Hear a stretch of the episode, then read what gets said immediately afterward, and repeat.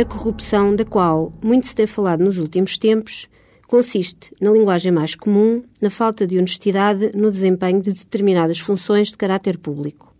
A administração pública visa a prossecução do interesse público no respeito pelos direitos e interesses legalmente protegidos de todos os cidadãos.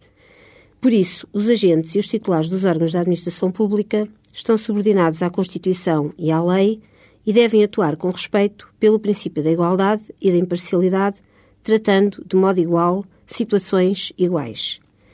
Há corrupção quando os agentes e os titulares dos órgãos da administração pública alteram as suas decisões ou deixam influenciar as suas decisões por uma recompensa, normalmente financeira, um pagamento, um subsídio, um suborno.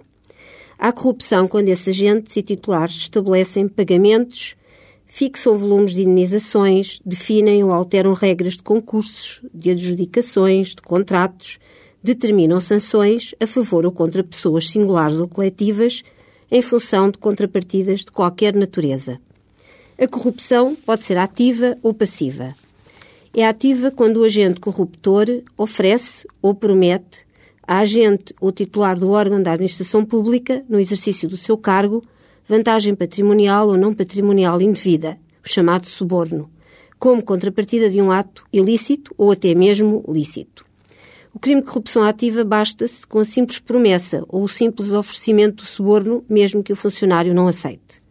A corrupção é passiva quando o agente ou titular do órgão da administração solicita ou aceita vantagem patrimonial ou não patrimonial ou a sua promessa como contrapartida de um ato contrário aos deveres do cargo que exerce.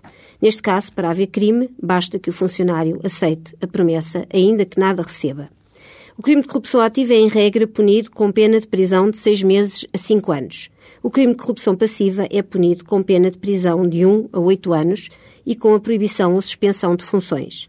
Para o corrupto, a pena é consideravelmente mais severa do que para o agente corruptor, o que se compreende se pensarmos que a corrupção destrói de forma irremediável a credibilidade dos órgãos da administração pública e viola princípios fundamentais de um Estado de direito democrático.